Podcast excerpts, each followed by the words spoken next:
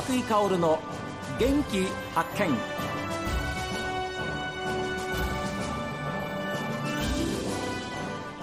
こんにちは和久井薫です。和久井薫の元気発見。この番組は私が発見した北海道の元気な人と出会っていただきます。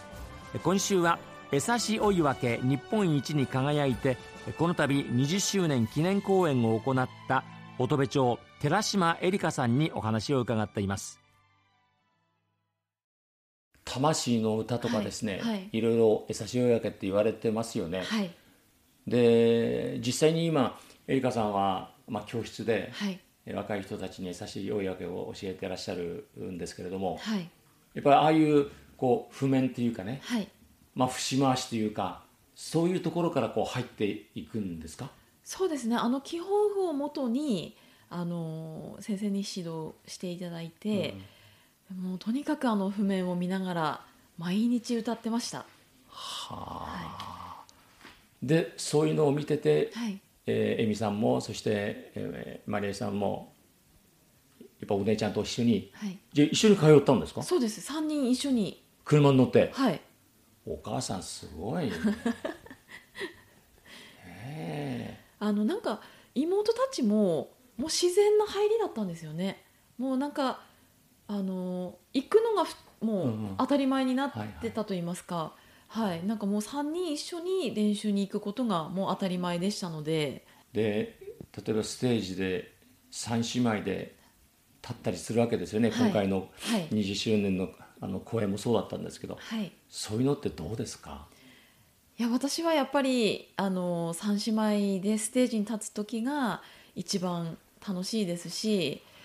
あのやっぱり妹たちの協力もあって、うん、こう3姉妹で一つになってあのこういうステージができるんじゃないかなと思いますね。はい、そうですよね。それですが、はいまあ、イベントで、はい、まあ、あのお声がかかったり招待されたりすると、はい、3人で、まあ、一緒に行きますよね、はい、そして同じステージに3人が立って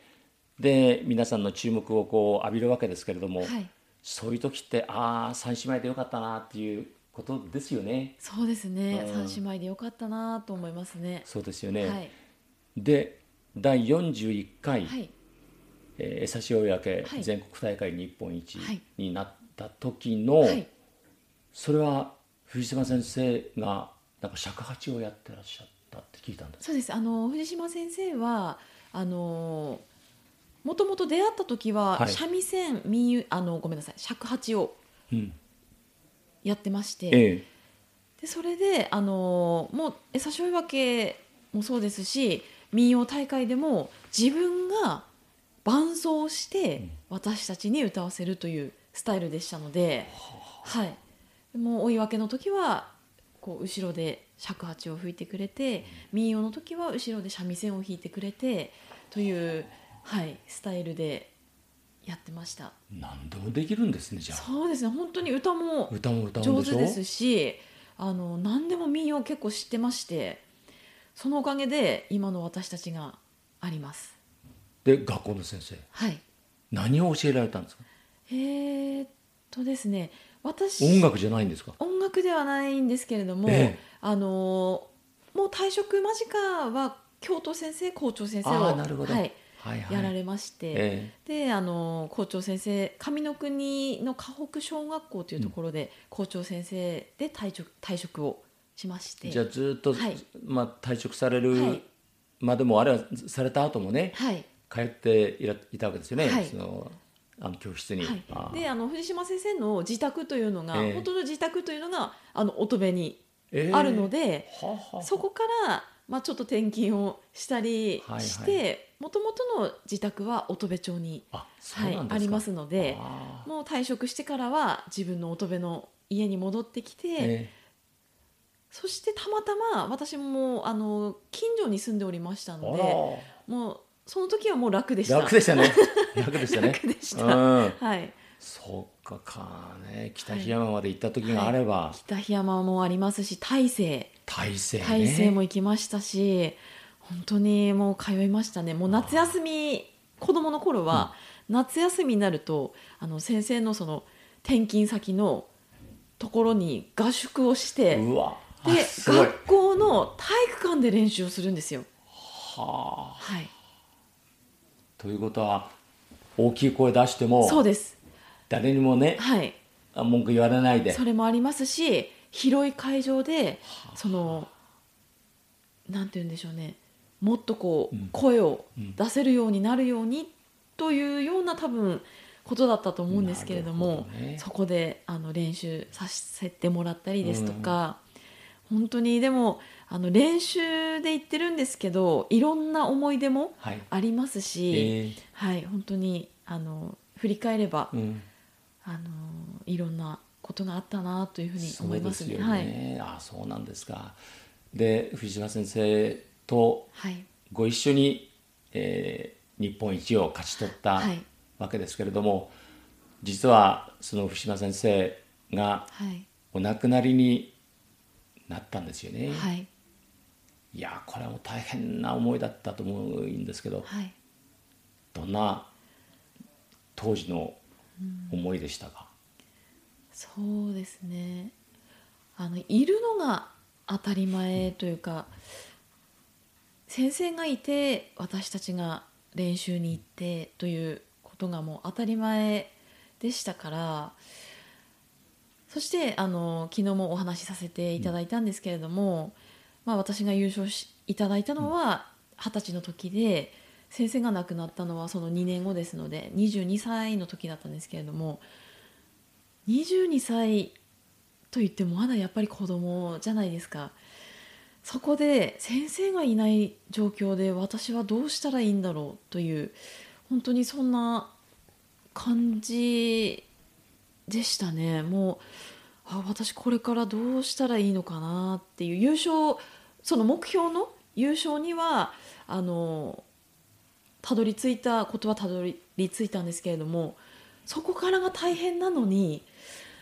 これから私はどうしていけばいいのかなというそういう本当に気持ちでいっぱいでしたね。はい、あと下2人もまだおりますから私一人ではちょっと抱えきれないなと自分のことで精一杯という部分もあるので私一人ではちょっと抱えきれないなっていうのがちょっとありましたね。はい、でそういう中で本当にまあ夢は達成できましたけれども、はい、えー、まあ、恩師師匠がお亡くなりになるという、はい、本当にもう一つの大きな夢が、はい、まあ途絶えたわけですよね。そうですね。で、実はそんな中で、下の恵美さんが、エリカさんが優勝された3年後に優勝してるんですよね、日本一になったんですよね。それは藤島さんがいらっしゃらない中での優勝なわけでしょ？ですね。あのやっぱり悲しみも大きかった中で、うん、その「えさしおいわけ」を歌うということ自体が、やっぱり少しちょっとこう気持ちがなんとなくああこういう状況の中で「まあ、えさしおいわけ」やっていってもいいのかなというちょっと迷いもありましたしあとはそのやっぱり妹たち2人もその悲しみがやっぱり大きかった中でその中で本当に優勝できたってことは、うん、ありがたいなと思いましたね。それは藤島先生がお亡くなりになってからは、はい、まあ恵美さんもお姉ちゃんに、はい、と同じように日本一になるんだっていうふうな時に、はい、じゃあ藤島先生の代わり役をやったのはエリカさんですか？そうですね、はい、あの3人で声を出して、うん、そしてあのお互いにと言いますかあのここをこうした方がいいよとかもう少しもう少しこういう歌い方をした方がいいよっていうやっぱりお互い個性があると思うので私が苦手なところはあの妹たちができたりとか、うん、妹たちが苦手な場所は私ができたりとかっていうやっぱり3人それぞれの歌い方があるのであの似てる部分はあるんですけどもやっぱりそれぞれの個性があるのでそこをやっぱり先生は見抜いて指導してたのでやっぱり本当にすごいなと思いますよね。なんかすごいなというやっぱりそそれぞれのその個性をその見抜いてそれに合った指導法というのがやっぱり藤島先生自分の師匠はすごい方だなっていうのは改めて感じましたね。はい、少しでも藤島先生に教わったことを妹さんの、はい、まあ、恵美さんなり、はい、えー、マリエさんに教えようというのは、はい、やっぱりどっかにあったわけでしょ、はい、自分が言われてきたこと、はいえー、いいことも悪いことも悪いっていうかその違うところも。でもそれはやっぱり日本一になったという一つの証のもとで、はい、ずっと教えられたことが全てやっぱ肥やしになって、はい、エミさんたちマリーさんにも教えていかれたわけですよね、お姉さんとしてはね。そうですね、まあ、自分のできる限りで、ははいじゃあ藤島先生がご演技の時に、はい、えー、優勝を経験されたエリカさん、はい、その喜びももうひとしおっていうかもう大変だったと思いますけど、先生がいない中で、まあ、お姉さんが中心になって恵美さんを教えてきた結果がまた日本一になった。どんな思いでした？そうですね、え。ー、うん。まあ正直な話まさかと思いました。あの、まあ江差し追分けの優勝自体が優勝するという日本一になるということ自体がやっぱり大変なことなんですよね。うんはい、なのでその中でこの3年という期間で、まあ、もう一人優勝できたということは本当に、まあ、運が良かったなという思いですね。はい、運だけじゃなくてやっぱり、まあ、努力ももちろんあったんですけれども、うん、本当にこの3年間ですね私優勝いただいてから3年の間にそうですよね。そうですね優勝がまたもらえるっていうにはもう考えてませんでしたので、はい、もう本当に驚きでした。いやですからそれは藤間先生の教えもあり、はい。はい、お姉さんあのエリカさんのその魂もあって、はい、えー、恵美さんが優勝したっていうふうなことだと思うんですけれどもいやいや素晴らしい。でお二人は少年の部でもそれぞれ優勝されてるんですよね、ですから、あのまあこういったなんですけど二冠ですよね、ね、少年の部で優勝されて、はい、それから、まあ、一般の部というか、はい、で日本一になってる、はい、お二人とも、だから民謡界に、えー、寺島三姉妹ありっていうふうなことが、まあ、言われてるわけですけれどもいやすごいですね。振り返って、やめなくてよかったなっていうふうな思いですよね。そうですね。続けてよかったな そうだと思いますという思いですね。ですよね、